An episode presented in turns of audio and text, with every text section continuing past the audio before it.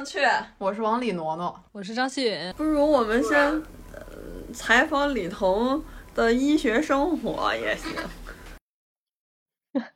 也怎么变成我是主角了？重生之舞，你是大明星。大家好，我是这一期的嘉宾。我是大明星，他妈的还是山东的节目。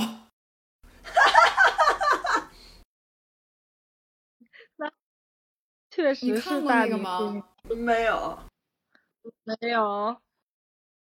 特别可笑，特别精彩，一些时代的泪水。啊，听说山东卫视是拒绝了那个，就是呃，就是那个他们转椅子那个节目，然后《中国好声音》拒绝投资《中国好声音》，然后改做自己的节目，就是《我是大明星》。对，可牛了！现在好多好多网络热梗就是出自那个节目。你你们不知道那些吗？就是什么我，但是那个好像是很久之前的节目了，我是后来才知道的。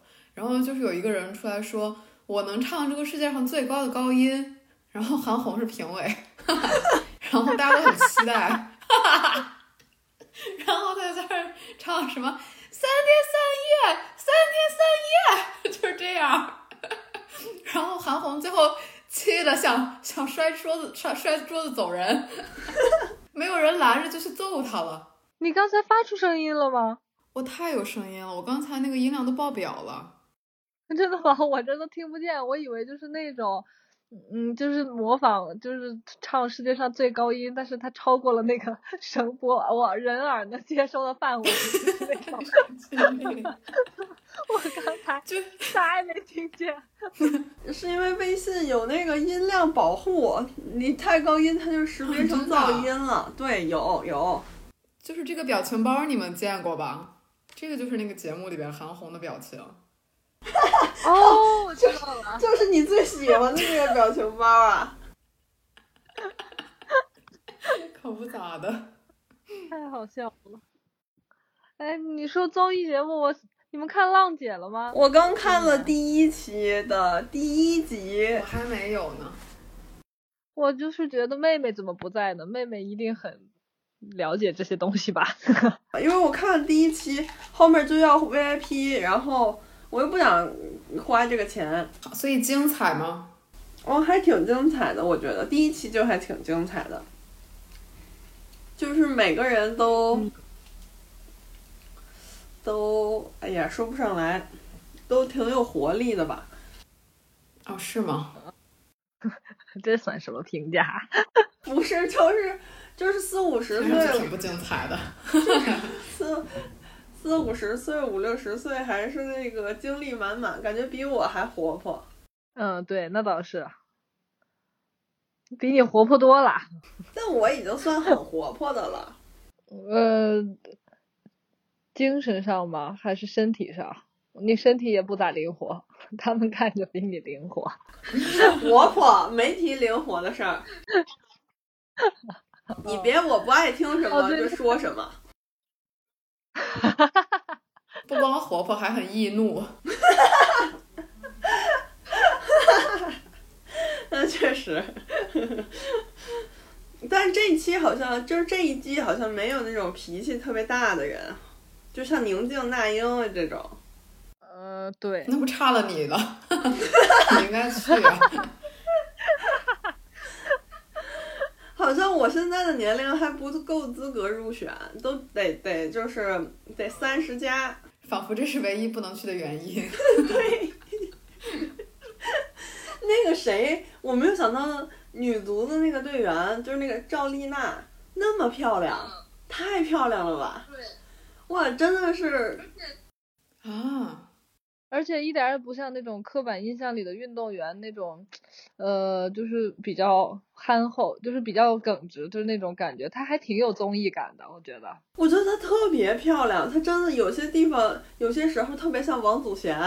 哇哦，我我刚 google 了一下，真是一个大美女子。啊，是的，就是和想象中的运动员很不一样，嗯，太漂亮了。质还挺。我很喜欢秋瓷炫，看完第一期之后，我们就开始看《回家的诱惑》了，立刻恶补，真的吗？真的。邱子炫跳那个他好像很舞，火哎。我感觉邱子炫跳舞和我就是有一些有一些同宗同源的概念。对我看着就是觉得怪亲切的。怪不得他最近那么火呢！我看，虽然我没有看那个节目，但是到处都能看到他。性格特别耿直，感觉很可爱。那为什么我看好多标题都是说让他不要参加了？但是我没有打开看。应该是说，你你是不是刷到了那种林品如赶紧退赛吧？我们想看高珊珊。好像是，为什么？这是什么意思啊？你没看过《回家的诱惑》啊？好像没。哎呀，赶紧恶补一下。我看过的东西可太多了。哎，那咱今这期就录童年影视大盘点吧。之前我和张馨予 又 说想录这个，好呀，因为我们前段时我们是不是我最近刚看了一个呢。啊？真的吗？我最近刚看了那个什么，我刚最近刚在复习《武林外传》。哦，《武林外传》那真，《武林外传》真是常看常新。铺垫了好多梗啊，就是小时候不太懂的东西。啊，你们本来是想盘点的是什么类型的呀？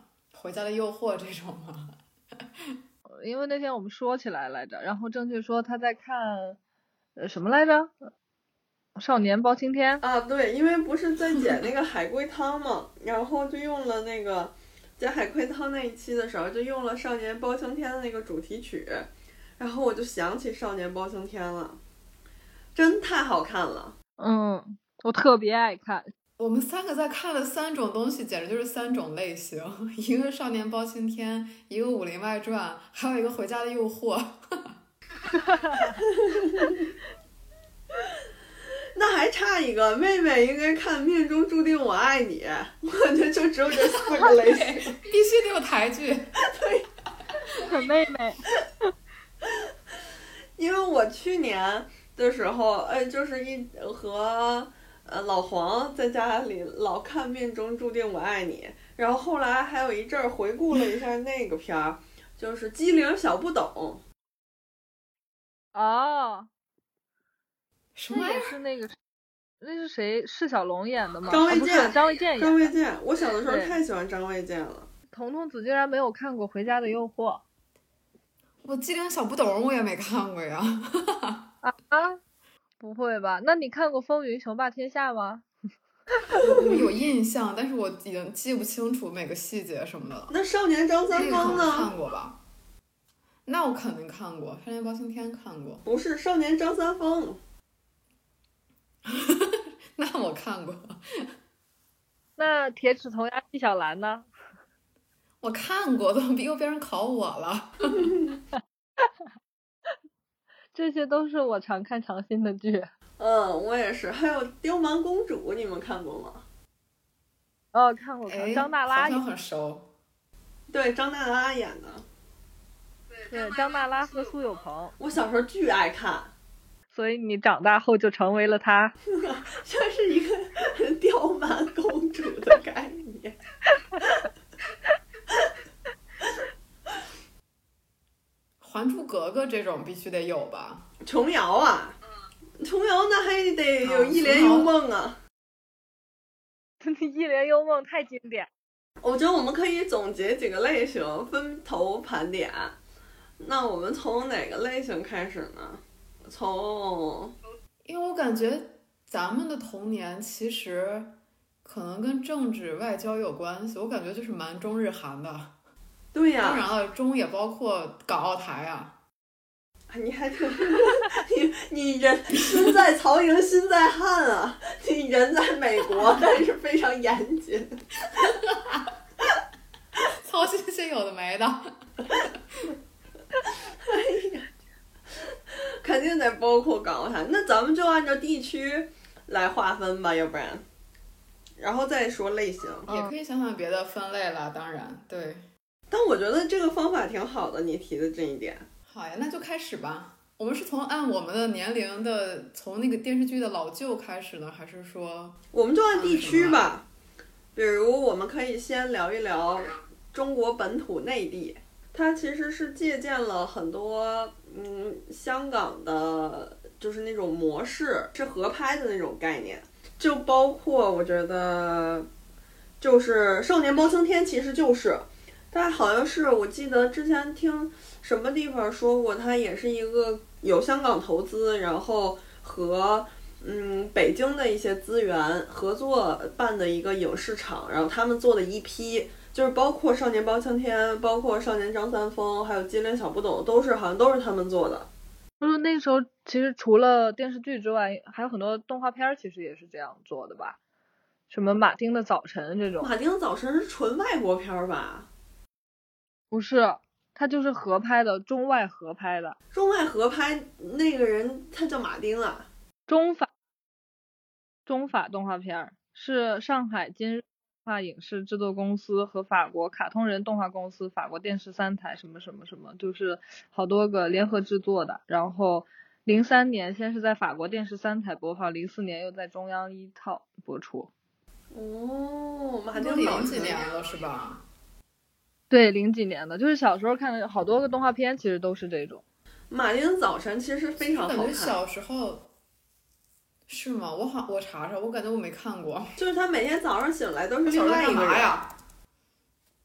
哦，对，还有鸭子哦，我看过，这个好像是我的童年阴影鸭子侦探，这就是我那童年阴影的电视动画片儿。马丁的早晨。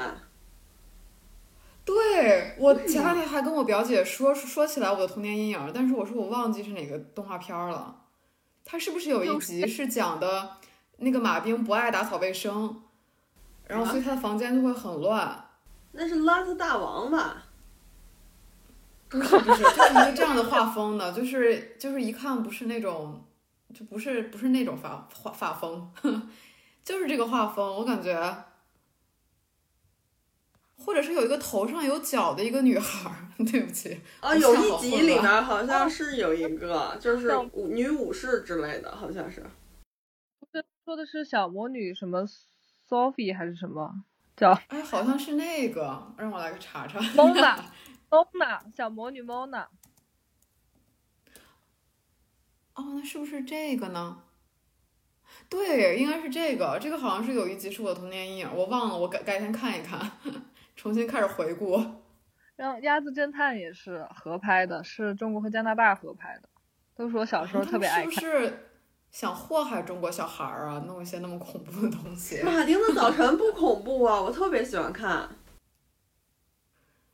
鸭子侦探挺吓人的也。鸭子侦探我没看过，我小时候，我我很爱看。我觉得那会儿就是大陆的电视剧，其实可以分为两种。其实你那会儿因为我觉得比较简单，就是一种就是正剧，就是央视拍的那些《水浒》啊、《西游记》啊，然后《红楼梦》啊，还有《三国演义》啊，以及嗯，比如大大明王朝，还有然后那种历史剧是不是？对小说那种。对对对，我觉得那些就是算一个类型，是那种正剧的那种感觉在。然后还有一种就是咱们看的这些闲剧，就是 一些家长认为多闲剧，哦，一些家长认为小孩儿不应该多看的这种这种剧，其实蛮多的，像什么《春光灿烂猪八戒》呀，然后呃，就是穿越，对对对，穿越时空的爱恋，然后嗯就是这一个类型的，包括我觉得这种其实都有点后来了，你知道吗？因为我觉得其实咱们更小的时候，也不是更小的时候，我觉得小时候的他那个电视剧有一个特点，就是说，因为他拍出来一个可能节奏会比较慢，就是或者他投资来说比较多的话，它的更新频率也没有那么快，所以我们是从一出生开始，其实有很多剧是在一直在重复播的。就比如说我小小时候我，我还看过那个《我爱我家》，但是我后来才知道，《我爱我家》其实就是我出生那年才拍的，就是就是以至于我我能记事儿的时候，他还在看它，所以其实好多那种哦，对情景喜剧这一个分类，我觉得也挺重要的，就是在其实挺模仿当时的那种美欧美剧啊，那种拍摄，方式，对吧？我小时候的，我小时候的那个就是，其实我爱我家我看的相对少，但是同样类型的我看的是《闲人马大姐》。那我看的可能是东北一家人。我都都看过。对，我觉得情景喜剧其实算是一类，然后这中间就是还会有一些都市剧。我想想有哪个都市剧啊？就比如像什么，呃，就是李小璐和那个公孙策演的那个，呃呃，蜗居啊，不是，没有那么严肃。蜗居都挺后来的了，就是那个，呃我搜一奋下啊斗？吗？哦，就是奋斗，有点儿对奋斗，啊，但不是奋斗，是奋斗，其实也是，呃，快哦初中了。那个李小璐和任泉演的那个，我我知，呃，都是天啊，使我知道了，对对对，都是天使惹的祸。都是哦，是吗？那都是月亮什么什么的，不是一个东西是吧？他演了个护士对吗？是的，就是里面的主题曲。那那应该就是，嗯，都是天使惹的祸之类的这种。然后其实我觉得古装剧，嗯、我感觉像少年张三丰，就张卫健那一派的，都是稍微后面兴起来一点儿。比较早的应该就是包青天和那个，嗯我不知道你们看过没有，《一脚定江山》。嗯，而且就是这些剧，它确实是一直在轮播的。它因为我小的时候最喜欢看的几个台，就是经常放这些电视剧的台。有一个台我记得特别爱放这些，嗯，在我们看来非常好看，在大人看来有点有害的电视剧，就是 安徽卫视。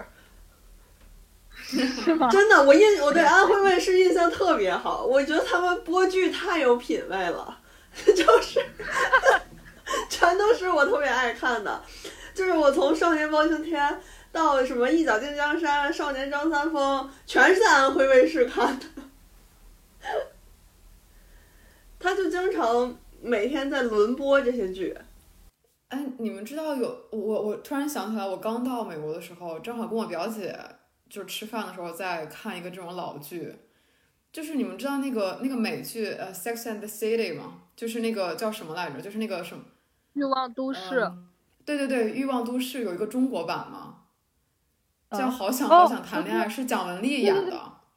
那英还有。对对对，然后我们在那重新看了这个，然后就是还有那个什么，我感觉这个跟那个粉红女郎什么的还蛮对像的，就是主题很像，是吧？对对对，粉红女郎其实方式又很不一样。是的，是的，是的，粉红女郎其实挺开创的，我觉得。对，而且还挺女权的，其实。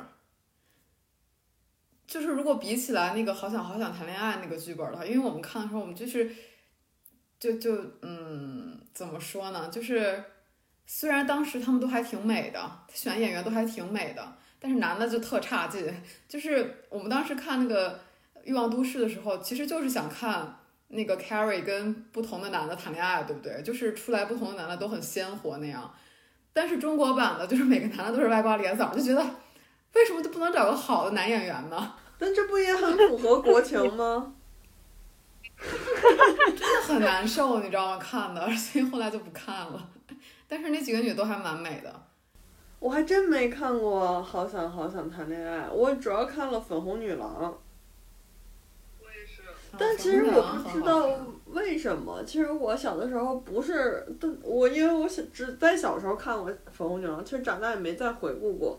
我当时其实觉得不是很喜欢《粉红女郎》，觉得有点残酷。为啥呀？不知道，就就是是对那个男对那个恋爱狂吗？结婚狂吗？不是我就是呃，我觉得对万人迷有点残酷。就是反正总而言之，我就是觉得，嗯，看的总是看的人不高兴。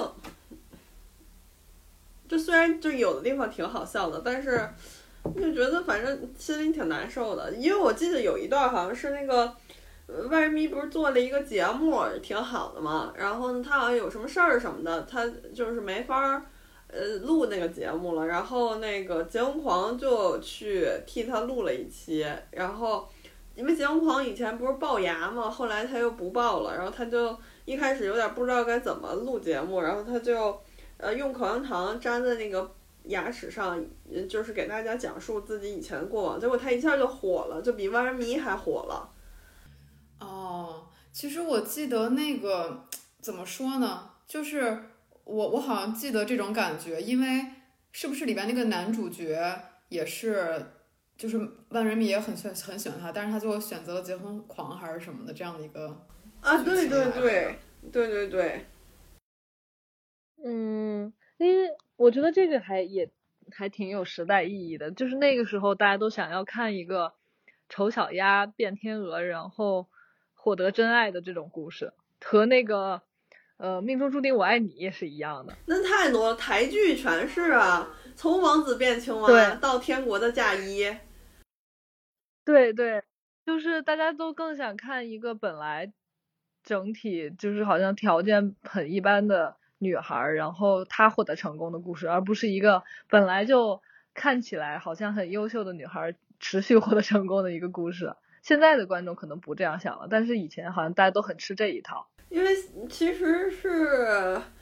我觉得是这样子的啊，就是为什么，就是小的时候我也挺爱看，就是那些台剧的，《王子变青蛙》啊，《天国的嫁衣》什么的，我觉得就是很好看。但为什么粉红女郎让我觉得这么难受？是因为万人迷她不是一个反派，就是在那些故事里面，对对那些比较美、比较有能力的人，就是都会通常被安上一个，比如心眼儿不好啊，或者是什么。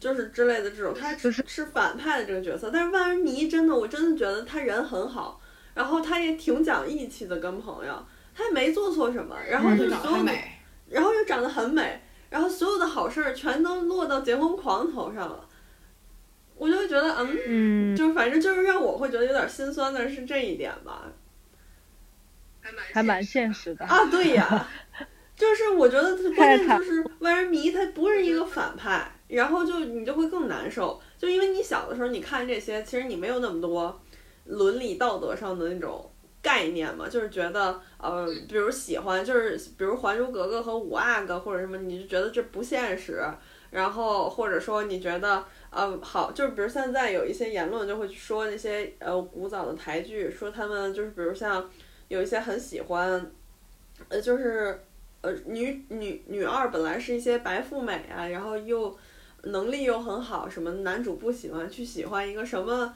都没有，就是很善良的一个女的，这就会觉得不就像那个吗？就像那个张雨绮演的那个说，你是喜欢一条鱼，对，对，其实现在很多人就是已经就是首先也是比较反感这种了，但我觉得啊，就是一个是，呃，在现在的这个语境下，你再回去看那些作品，肯定是以一种就是你跟你感觉你自己更成熟了，然后觉得那些作品比较幼稚，然后觉得不符合现实，但是我觉得他们。就很多台剧，包括其实我觉得娱乐业这个行业都是在制造一种不现实，就是这个反而其实是我觉得是戏剧性或者说很重要的一个部分，而且我觉得他们可能在那个年代，就是他们宣扬的可能是一种就是突破这种阶级啊，然后就是不要呃固化到就是说。呃，这些条件上，但是现在反而就是，比如像小红书啊，或者是微博上的一些一些论断的感觉，就特别像那种上海公务员相亲角似的，就是得门当户对啊什么的，得就是各个条件都列列举出来，然后大家得匹配啊，这种对于这种特别浪漫的这种浪漫爱的这个感觉，我觉得大家反而就会觉得是恋爱脑，就不支持这样的东西了，已经。所以粉红女郎不是对万人迷太残酷，是对你太残酷了，就是让你 一下子受到了现实的重击，感觉。也不是，其实我们都知道，在现实里的话，万人迷应该能过得挺好的。但是我是觉得，我觉得难受就是难受在，嗯，就是在于感觉他们几个又是挺好的朋友，然后，嗯，就感觉那就是为什么要安排结婚狂从一无所有到什么都有，但是就是安排万人迷，就是好像最后一场空这种感觉，就是会。就像有点像《红楼梦》那种感觉，会反正挺让人难受的，我觉得挺残酷的。而且我觉得，其实这种现象反而很像我们就是从社会面角度来说，一种女性自信心的变化。就是可能她无论什么时代的剧，都是想要展现一个大多数女性的一个心理状态。就比如说。可能她在那个剧里边为什么要把结婚狂放成一个主角？她会认为，当然这个是作者认为啊，就是那个年代的女性，就是观众来说，会把自己投射到结婚狂这个角色，而并不是万人迷。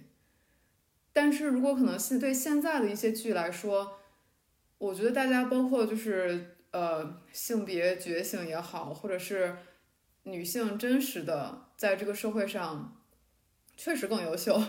也好，就是大家不能再接受一个那样的角色作为一个我们来投射的对象了，反而就是一些要，但是当然可能是另外一种虚构的状态了，就是另外一种并不符合现实的状态。但是我觉得可能是因为这个原因，所以导致当时的剧的主主角中心就是会是那样的一个状态，包括很多台剧，应该是在进步吧，就是对女性的。但我觉得其实也没进步啊，就是可能就是，比如在那个时代，我觉得女性的就是这种主角的形象，往往是一个，嗯，就是起码从概念上，他是想打造一个平凡的人设，然后但是又非常的善良。我觉得这可能可以在最大程度上捕获更多女性观众的一个投射的心理吧。但是现在呢，大家特别爱看的反而是那种大女主，就是一定要，就是你可以就是比较喜欢的是那种美强惨，就是，呃，又得美又得能力强，身世还得特别惨，就是，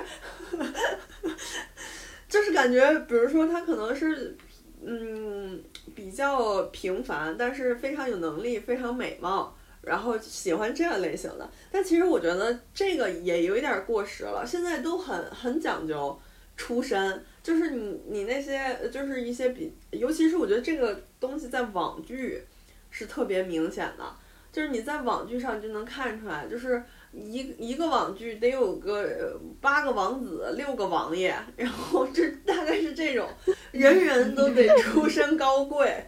就是没有一个那种说是一个底层人或者是怎么样的这样的一种形象了。其实我觉得这这个也是一种书日常，对一种对于我觉得是一种对于阶级的迷恋吧。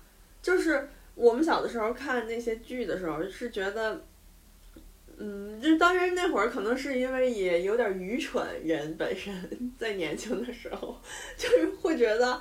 啊，很好啊，这很浪漫啊，然后他们很勇敢啊，然后即使他们两个就是有很多的困难，然后他们也在克服啊，然后他们即使就是呃在条件上不匹配，但是他们还是很相爱。然后你小的时候就是虽然就是人虽然很蠢，但也比较单纯，是觉得就是是一个很好的事情。但是现在我感觉我就不会啊，我小时候只喜欢小痞子，我我也喜欢。但是，但是你会觉得他们之间的感情是很好，就是你不一定会说你你要成为他们之间的一员，就是，但你不会说，就我不会说觉得肯定会有一个霸道总裁什么的爱上我之类的这样的想法，但你会觉得他们之间感情是很美好的。但我感觉在现在，就是从这种就是门不当户不对的这个事儿，就已经是个天大的罪过了。就比如说富二代男主爱上一个平凡的呃小白花之类的。就是有很多，嗯，包括很多，呃，这种剧的人设就会把这个平凡的小白花又重新写成一个反派。就是可能在古早我们小的时候，这些台剧里面，他们是女主是第一个人物，不管是王心凌演的那个也好，还是陈乔恩演的那个也好，他们可能是第一第一就是肯定是女主。但是现在在很多剧里会把这样的人设放到女二，就是一个大交换的概念。而且就是我觉得最嗯怎么说呢，最无聊跟单一而不动脑子的一点就是，仿佛这些剧所有女性的目的就是要就是这个人男人爱上我就是这个剧的目的了，哎，对，就是好其实我达成人生目标了，你知道吗？但是其实这个太单一了，就是。人的一生有太多可以做的事儿，就是但是所有的剧都仿佛这是终点。比如说《还珠格格》，它的终点就是两两两个结婚了嘛，对吧？就是第一部最经典的一部来说，永远是这样。我觉得他们特别有意思的一点是，就是在这个男主出现之前，女主的生活就一直是浑浑噩噩的感觉，就是呃，就是咱们普通社畜 打工人的那种感觉，那种概念。然后就是一直呃，就是反正就上班吧，或者说就是怎么样吧。然后从男主出现开始，然后所有的事情都是围绕着这个男主来展开来进行的，就是所有的一切都是跟他有关的，然后都是就是以他为重，或者怎么说，就是都是围绕着他来运转和进行的。然后许多事件都必须得是这样子的。然后就是她这个女主之前的这些经历，你感觉就是嗯不重要。然后他们俩最后在一块儿了，好结局了。那她之后就反正她的感觉，她的人生啊，就是纯纯的是一个工具，就是前面的人生就是为了等待男主出现，出现以后就是两个人就是迅速打成一片。然后之后的生活啊，你也别问了，就反正就是我们俩就在一块儿了，就是感觉特别工具的一种概念。就是像童话的结局，就是其实这个就是一种从童话衍生出来的价值观，就是最后的结尾永远是王子跟公主幸福快乐的生活在一起了，就是以至于诱导的 所有人，不管是男的女的、老的少的，就是仿佛就觉得这是一个人生的终点，但是我觉得事的终点了，就是映射到整个人的终点了。但我觉得和童话还不太一样的点是在于，你看咱们小的时候看的那些童话，比如像灰姑娘，比如像白雪公主，其实大篇幅主要是在描述他们遇到王子之前的生活，就是就是起码是有一定的篇幅啊。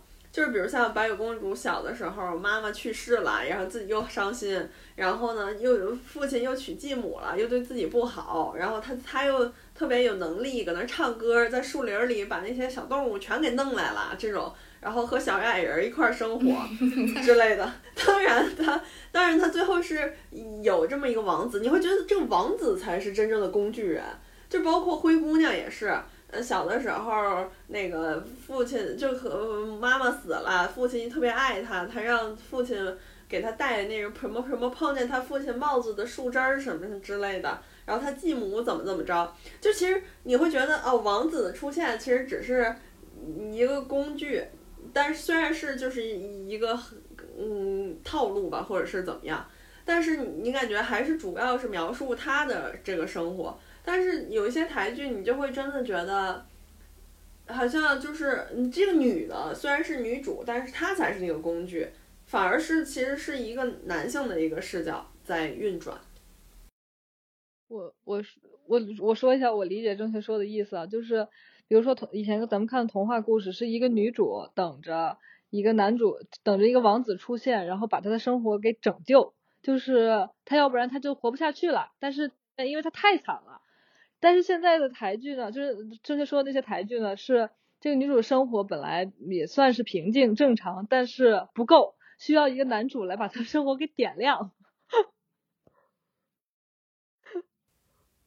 反正就是，就是，我是觉得最不可接受的一点就是在于，明明他们相遇的时候其实是那么年轻，就是当然没因为没有没有什么中年童话，就是在我们小时候啊，都是那种刚刚青春期的样子的那种年龄感觉。然后呢，遇到对方，OK，这个故事结束了。就是我们没有任何，就是就是我觉得对小孩子的影响就在于。这个仿佛是那个目的，但实际上，在你经过了那个阶段之后，你发现有的是糟心事儿呢，就是根本不止这点儿。对的，台那些台剧把大篇幅都用在刻画，就是男女主在遇到这个男的之后，他们是如何相处的，不管是什么欢喜冤家也好啦，还是什么什么模式也好，就是大篇幅都在描写他们相知所所谓的这个相知的这个过程，然后最终他们确定的，最终他们确定的相恋了，最后结果就是结婚，就是这样，一般都是这样。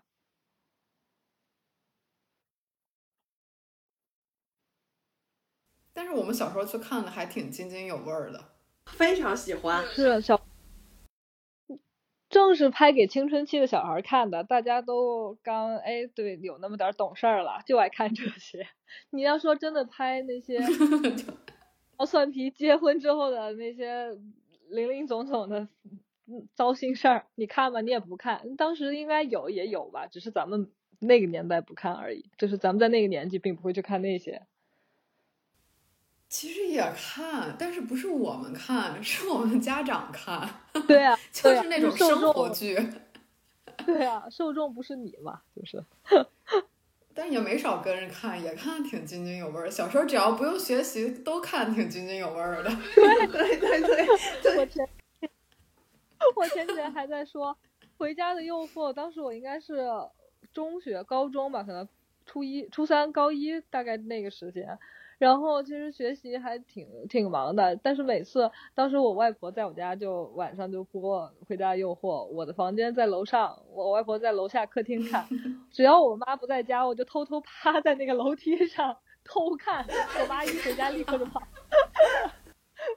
回家的诱惑就是这么看下来的，你知道吗？你这真是回家的诱惑呀！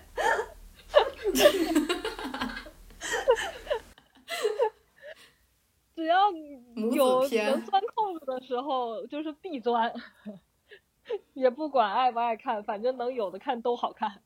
我记得其实呃，在我忘了是什么时代了，就是你们记不记得有段时间就是中韩文化交流非常密切，就是会有那种巨长、巨长、巨长的韩剧，人鱼小姐，大长今，对，或者是。还有一个就是那种什么，跟一个家庭里边就是有几姐妹的这样的一个剧，但是我已经忘记名字了。但是我记那个巨长，传闻中的七公主我都看过，是吗？你你小的时候也挺闲啊，真的？你怎么一个都没落过？都是这样偷看的，我跟你说。我当时就对韩剧的印象就是太叨叨人了，就是怎么翻过来覆过去，翻过来覆过去。就那么点事儿能演一个星期？哎，我有没有跟你们说，我小的时候就是看《人鱼小姐》的时候，特别渴望做家庭主妇，然后回家给老公煮泡面吃。没有，是因为他呀。对，就是《人鱼小姐》里面殷雅丽英给每天下班给自己的老公煮泡面吃，然后。也不是每天吧，就反正经常煮那个就是拉面之类的，我就特别梦想这样。太好笑了。当时还是译制片呢，对吧？就是翻译成中文的那种，对吧？对对对对对。呃。天啊，那味儿也太足了！突然想起来。我觉得其实刚张馨予总结的那个点亮，其实也不是。我觉得可能差别就是在于童话里面不会讲王子是怎么。就是王子就是没来由，就是一一见钟情，就也不会讲他们是怎么相识的。就是公主醒了就爱，就是 一睁眼看见谁爱谁这么一个感觉啊。但是在电视剧里呢，可能也是为了时长啊什么什么之类的，就是你会觉得，嗯，就是其实女的以前怎么样，或者是就是这个女主以前怎么样，其实就是不重要。就她所做的一切努力，都是为了和这个男的产生交集，是的。就她总给我一种这样感觉的设定，当然也可能是一种归宿或者命定感吧。但是实际上，也是那个男主在为了摆脱某种控制，比如不管是来自家庭的还是怎么样的，然后感觉那个男主就是，就反正我感觉是一个是一个男主很重要的剧，但是在那些公主的故事里，就感觉公主很重要。嗯，我的理解是，就是我想到的点是，就感觉好像这个女孩以前，比如说《命中注定我爱你》还是什么来着，她其实是有一个很美满的家庭，比如说她爸妈对她很好啊，然后虽然家里没什么钱，但是家庭氛围很和谐，然后其实也没有什么所谓的问题。但是这个电视剧这样的电视剧好像就在告诉我们，这样的生活其实是不够好的。你有你只有碰到了这个男的，你们发生了种种故事，然后他带你过上一个很好的生活，你和他结婚之后，你的生活才是好的，就是还是一个依附感，我觉得。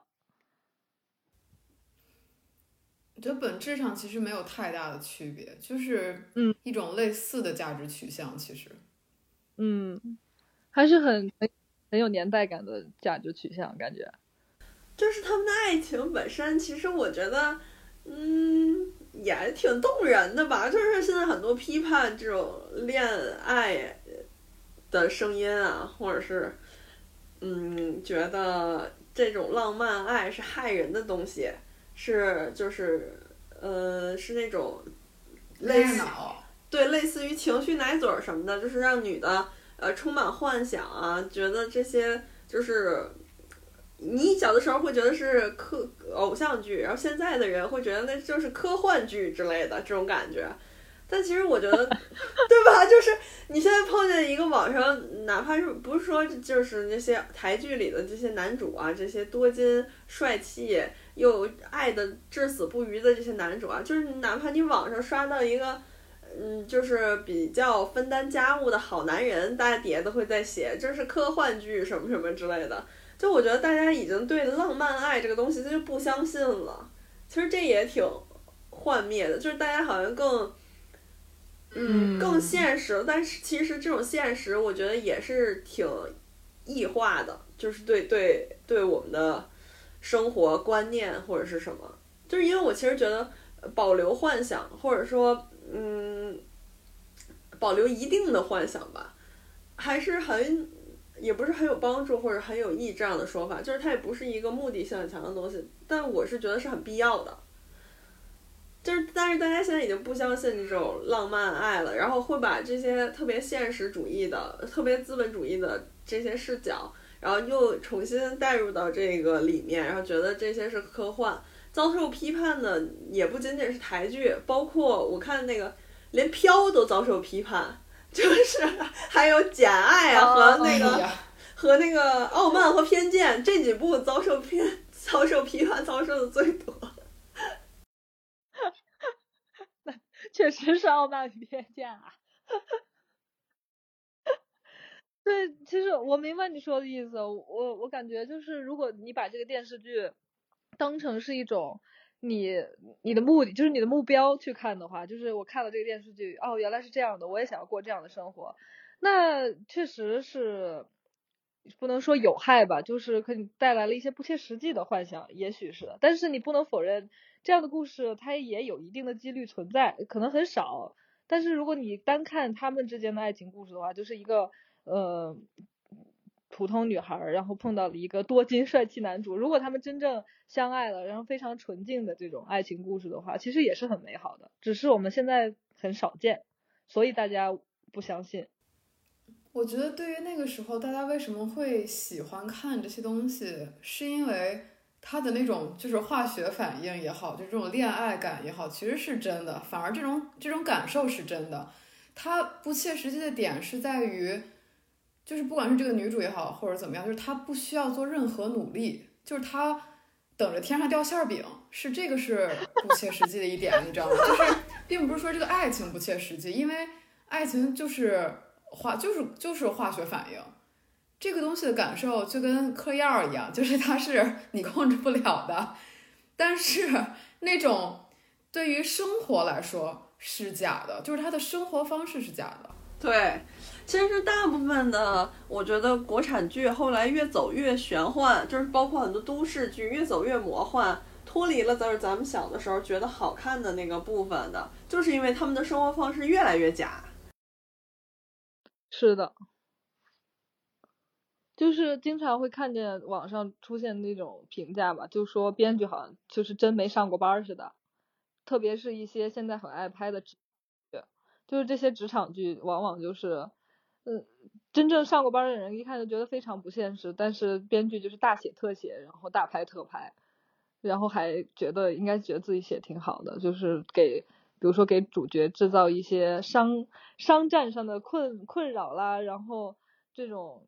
嗯，还挺中二的这种剧情，可能是的，我觉得，比如就是像那个什么叫什么来着，我其实没没有认真看完，呃，就是王子文还有蒋欣他们演的那个《欢乐颂》啊，对对对，《欢乐颂》，包括冯小刚之前拍了一个，我也没有看完，拍了一个电视剧，呃，就是蓝盈莹还有金晨。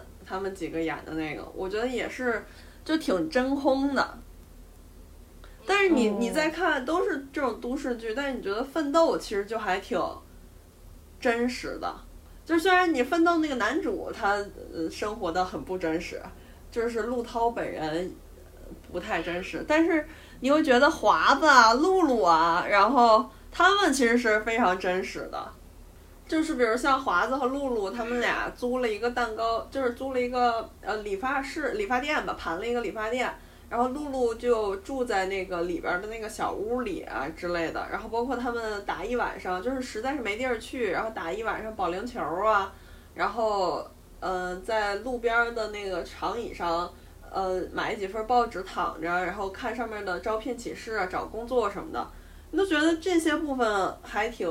真实的，就是起码是那个年代，可能他们就是，呃，有一些年轻人他们的生活状态，但是你现在其实很少能在剧里看到一些这样的人了，就是大家都是精英，都是豪门，都是贵族，哪怕是一些，呃，所谓的就是贫穷人设，但是你会发现住的比比我自己还豪华呢。啊，对对对，那可不咋的。就是感觉好像 在现在的影视表达里没有那种真正的穷人了，然后穷人如果出现穷人的形象，要么是那种坏心眼儿的，就比如像呃《欢乐颂》里樊胜美的妈妈，就是又穷又重男轻女，还压迫樊胜美这种；要么就是那种又穷又烂好人的那种形象，但是就没有没有一个正常的就是穷人感觉。对，而且我之前我我就是干活的时候随便放过一个剧，就是我们看了一个宋佳和那个谁宋祖儿演的剧，就是里边好像是宋佳，宋佳演一个就是那种嗯国产都市职场剧，具体情节其实我没太仔细看，但是它的设定大概就是宋佳是他们一个公司的老板，就是特别雷厉风行的那种，然后呢。宋祖儿是另外一条线，他去这个公司应聘，然后一开始就是呃什么都不会的那种，然后应该是要体现他们的成长之类的吧。但是其实这两个角色其实是里面非常重要的两个女性角色，但是都很刻板印象。一个是宋佳，她雷厉风行，就表现在她一进公司大家都很怕她，就是给了一些这样的设定，然后都对她很敬畏，然后她呃说话就是那种。呃，很杀伐决断的那种类型，然后就是我觉得可能会出现一些把什么合同扔在别人脸上 之类的这样的这样的场景，然后并没有交代过她一开始是如何成为一个这样成功的女性的，就是好像她的设定就是有钱，就是有能力，就是这么厉害，也不告诉你为什么。然后另外一个宋祖儿的角色呢，就是有点像，嗯，凌霄，我觉得。他就是一个刚毕业的大学生，然后去应聘，就是什么也不会，但是不知道为什么就看上你了，就是让你，那你就来这儿实习吧，就是这种感觉。等他回到家，你发现他和他室友住在就是上海一个非常好的房子里面，看起来不大，但是干干净净的，就是有两室一厅之类的，这样就是很不现实。你如果真正的一个出来找工作的学生，刚毕业的大学生，你如何做到？可以在上海租一个这样的房子呢？然后你又如何？你没有体现你任何能力的情况下，你如何得到这样一份很好的工作呢？就是一切都是没有来由的。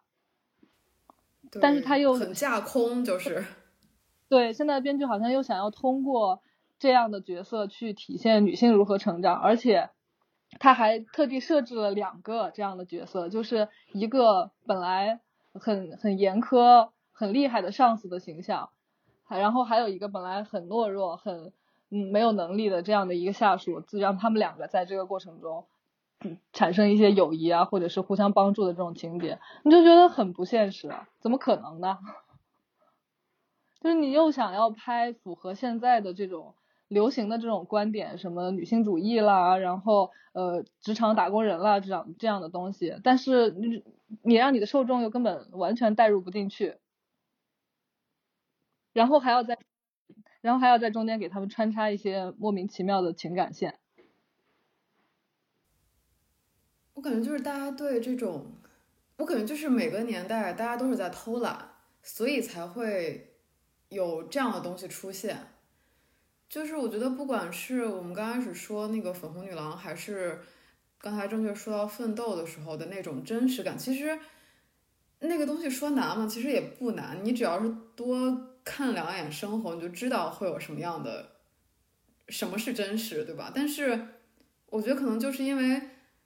大家太想投观众所好，或者是就是太想，就太以一些特别理所当然，但是就反正我觉得就没有在，就是就是没有用心做，而且包括我们说为什么现在没有穷人这个问题，我也觉得是因为一方面就还是那个原因，当然，但另外一个方面，我觉得是确实贫富的差距更大了，就是我们本身所有人对于穷人的定义已经不是统一的一个。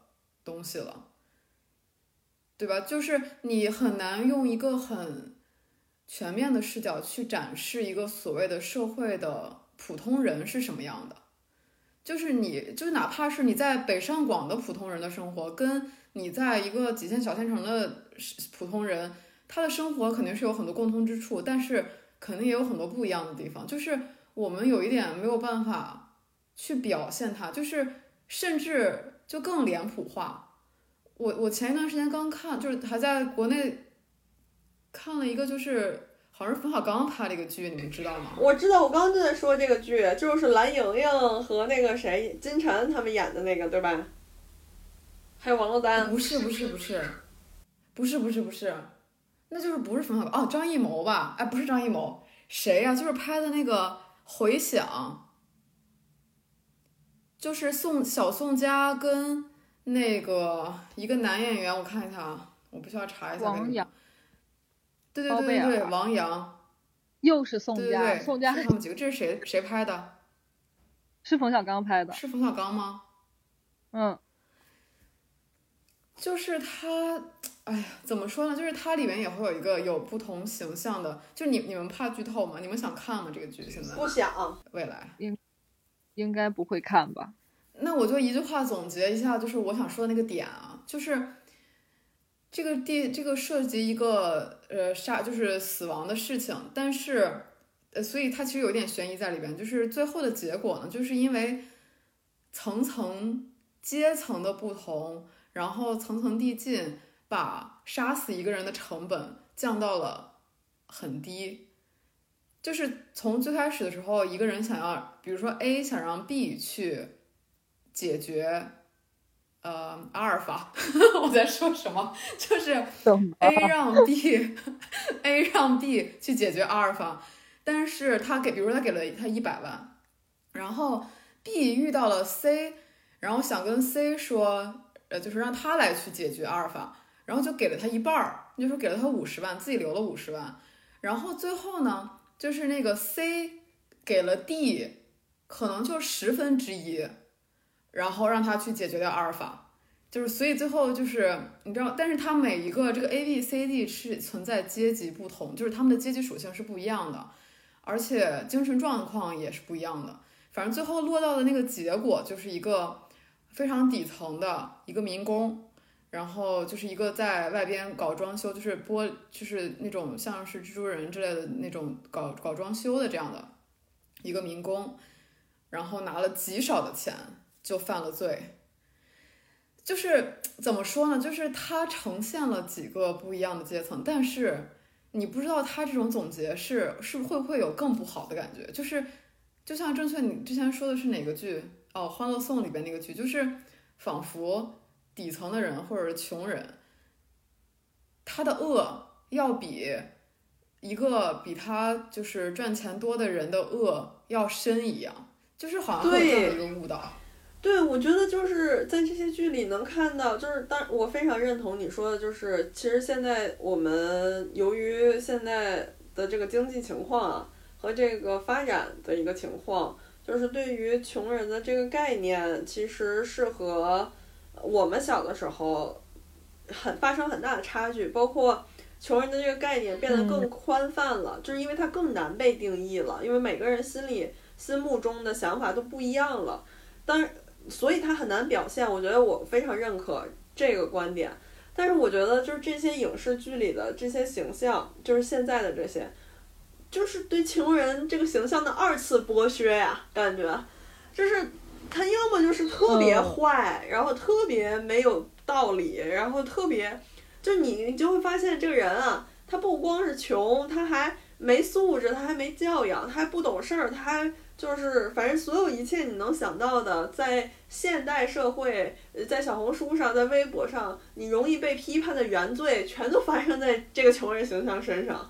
就比如像樊胜美的妈妈苏大强之类的这种。嗯，对对对。然后要么就是另一个极端，就是穷但是人特好、特善良，然后什么的，但就是就是所有的一切都特别的。脸谱化，嗯，然后就也是李彤说的那个观点，就是感觉他们都，嗯，就是没有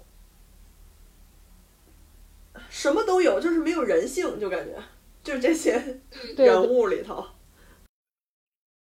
他就是你感觉他不是人，他没有复杂的什么多层次的这种情感，他就是一个人设，他的设定就是这样，然后他就是这样了，他没有更多的其他东西了。嗯，而且就是，而且我觉得其实这也是，嗯，越来越阶级固化的一个表现。我觉得，嗯，就是从大家对于这种灰姑娘爱情的，就是呃，破除了这样灰姑娘爱情的迷信以以后，他并不是说说就是女的要怎么怎么样了，而是说觉得应该门当户对。就是我觉得这还挺挺挺可笑。就是如果你要讲门当户对，那我还更愿意相信浪漫爱一点呢。说句实话，我觉得就是感觉这些东西会更在强化或者说加重我们已经被影响到的一些观念。就比如像呃《欢乐颂》，像就是冯小刚拍的，我我没看过《回响》，但是我看的是之前他拍的。说句题外话，冯小刚是不是欠很多钱？他怎么拍这么多电视剧呀？最近？哈哈哈！真的感觉他是穷尿血了。我看看他们那个叫什么？好夸张！哦，北辙南辕。然后不知道没有没有看过。就反正挺挺，嗯，我觉得可能对于冯小刚来说那就是现实吧，但是对于我来说挺荒谬的。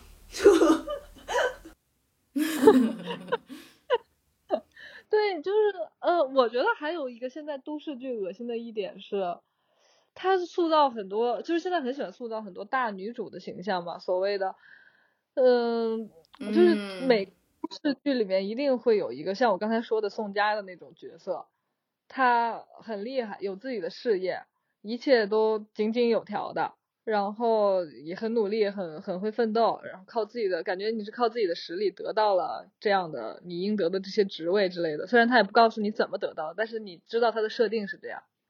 但是与此同时呢，为了表现女性主义，他们一定会让这些人或者是他身边的，呃，他想要帮助的那些人说出一些特别就是脸谱化的台词，就像喊口号一样说。呃，谁说女孩就不能什么什么什么什么了，就是之类的，我觉得这个也挺恶心的。就是实际上其实没有从情节啊，或者是从他的呃就是你没有从细节上去表现出这些，而是像喊口号一样的去说出了这些话。与此同时呢，剧情可能还是那种，那你要为了别人去付出了，或者是你为了这个这个家庭，或者说你为了自己的呃恋人怎么去牺牲了，就是你做的事情和你说的话才真的是南辕北辙呢。就是你的核心根本就没有真正理解女性主义的东西，你却一定要喊女性主义的口号，我觉得也挺恶心的。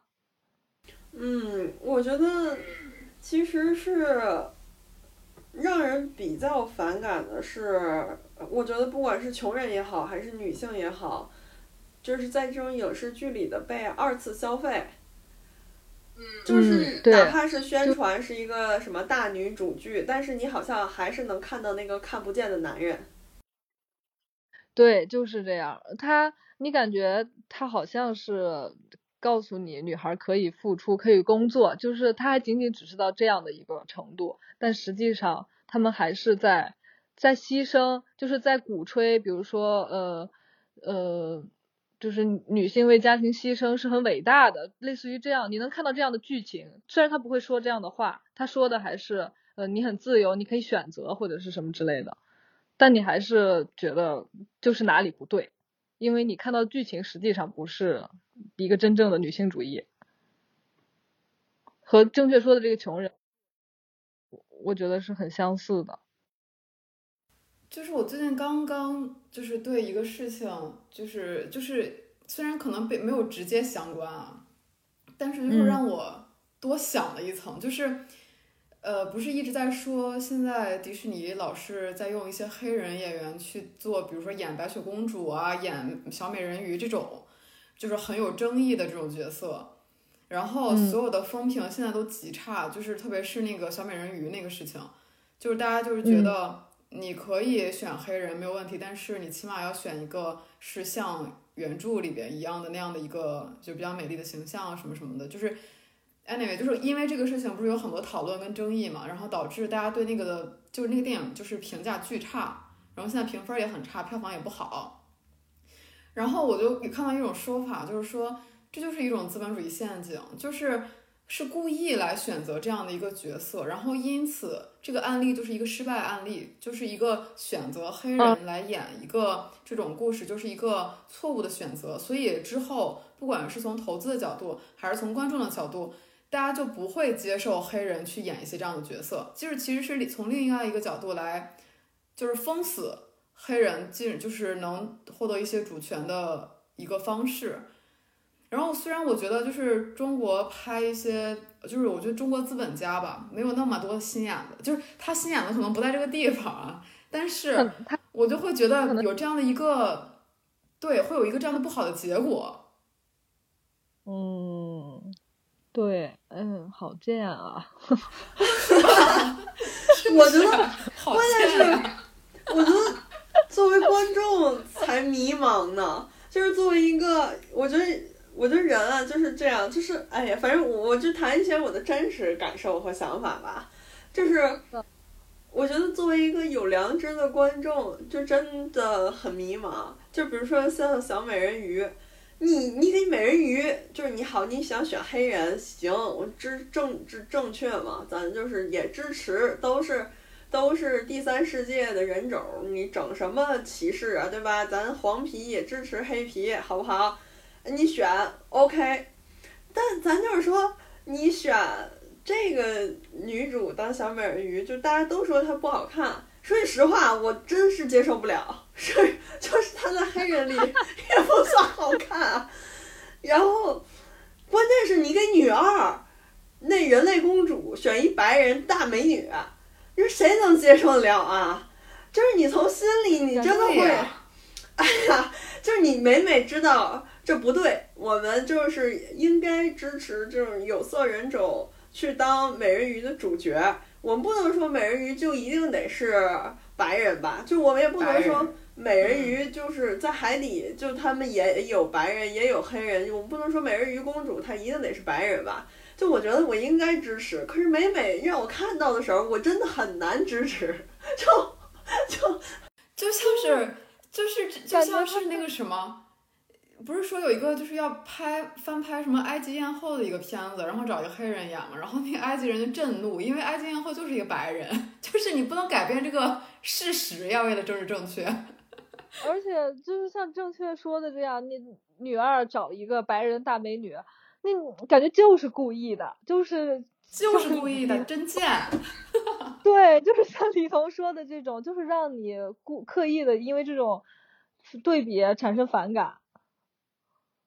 太贱了。而且你知道那个 你们看到那个女二的照片吗？真的是白人里都算特别美的大美女，巨好看。说到这个，我想刚才我说的那个话题，我又想到另外一个剧，就是关于女性主义的这个，是另外一个剧，那个白百合和佟大为演的，叫什么我忘了，我们的什么什么，我们的婚姻好像是叫。然后然后呢？哦，我好像知道。嗯，他就是主线剧情，就是白百合和佟大为结婚了，然后白百合本来自己很有能力，但是为了这个家庭和生孩子啊什么的，就让佟大为在外面工作，然后最后结局就是他，呃，他们俩就是闹不明白，反正，然后白百合就呃就是毅然决然回归职场了，然后和佟大为对对家公司就是产生了一个就是对抗，他去对他对家公司任职了，大概是这种。但是，那个支线剧情就是那个是佟大为的公司还是白百合的公司来着？里面有一个很厉害的另外一个主管，是高叶演的，就是大嫂的那个演员，当时还没有，他就是一个非常美艳的这种形象吧，能力也很强，然后什么什么的。其中呢王骁就是那个演员，就是《狂飙》里的那个。和那个女主后来结婚的那个叫什么来着？哦，我特别喜欢他，长得很猥琐。我特别不喜欢他，因为好猥琐。对，我觉得他长得非常猥琐。对，就是他在我我第一次知道这个演员，就看见他的剧就是那一部《我们的婚姻》，然后呢，他在里面演了一个非常猥琐、非常直男，就是甚至有点刻板印象化的那种直男，职场直男形象，特别油腻。他就和高叶演的那个角色开始一开始非常不对付，高叶也对他嗤之以鼻吧，就是那种状态，然后还说了一些非常不尊重高叶的那种话，你就是纯纯的一个反派直男形象。哎，最后他们俩的结结局就是他俩在一块了，结婚生孩子了，啊你说是不是莫名其妙？期间就是台词还给了很多那种就是反抗这种。嗯，所谓直男的这种刻板印象，就是说了一些非常女权的话，就是那种很直白的台词。最后的结局是他俩结婚生孩子了，你说谁看了不困惑呀？那可能高叶，高叶是想在婚姻里收拾他吧？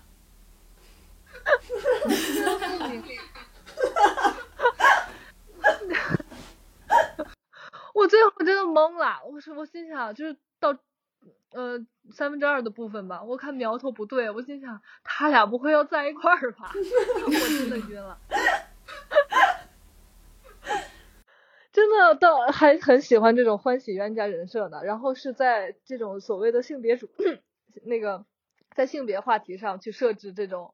欢喜冤家的故事，我觉得更让人觉得困惑了。我觉得你这个欢喜冤家也就罢了，现在有些剧就是感觉就是男主杀了女主满门，然后女主还俩人他俩还能好呢，就是感觉 不就是就是这些剧啊，欢喜冤家也好，活得多好呀，就是那欢喜冤家也好，还是就是那种灭门惨案也好，就给我的感觉就是。就是爱和恨，它就是一个东西，就是你恨着恨着就是爱了，就给我一种 这样的感觉。爱到底是我们不懂爱，还是我们不懂恨？我觉得是咱不懂，不懂人吧，就是还 还是还是见识太少。真是爱恨就在一瞬间。我们结尾放一首《新贵妃醉酒》吧。哎呀，哎呀，真的，或许恨是爱的最高级的表达形式吧。就人类太动物了，突然感觉很好笑，我觉得想想也挺可笑的。但是你知道，就是我觉得咱们这些就是又有点良知的人，然后但同时又还有一些审美骄傲的人，真的会对这些事情特别迷茫，就是审美审美骄傲，对，就是我觉得确实是存在一定的审美骄傲的吧，就是感觉上。就是你觉得小美人鱼，你小时候看动画片是那样的，你是真接受不了她现在是这样的，但是你又觉得你不应该歧视她，或者是怎么样，然后你就特迷茫、特挣扎。然后包括其实之前也有一些类似于这种行为是针对黄种人的，就是比如像有很多人说，就是那些模特，呃，选一些经常选一些丹凤眼儿啊什么的，就是在固化这个眯眯眼的这个形象、这个意愿或者是什么。然后，就反正哎，我真是，就是，我觉得太复杂了，搞不清，就是，好像我们中间被很多，就是我们的很多呃想法和意识，本来是为了追求一个更加开放、更加自由、更加多元的一个世界，让他们给整成什么了呀？就是，就是，感觉他们在利用我们的这些。呃，对于自由、开放、多元的追求和包容，然后来伤害我们，这就就像就是，这就像就是居伊德波他们不是景观社会，他不是想说就是用一些呃就是异轨，就是用一些呃资本主义塑造的景观去回击资本主义呢？就是，但是我感觉现在资本主义在用我们这些自由的观念，然后重新回击我们，你明白吗？就是感觉咱们对对方的伤害还没开始，对方已经学会了这一套，并且制裁了我，就这种感觉。唉，真是。本期节目涉及到的详细内容会在 show notes 里呈现，在网易云、小宇宙、喜马拉雅、QQ 音乐、荔枝 FM、Podcast 上搜索“下不来台”即可关注我们。每周日同步更新，也可以在微信公众平台搜索“莫 dear media” 获取更多资讯。雪花飘落，梅花开枝头。那一年的花前池旁留下太多愁。不要说谁是谁非，感情错与对。只想梦里与你一起再醉一回。金雀钗玉搔头，是你给我的礼物。霓裳羽衣几番轮回为你歌舞，剑门关是你对我深深的思念。马嵬坡下愿为真爱魂断红颜。爱恨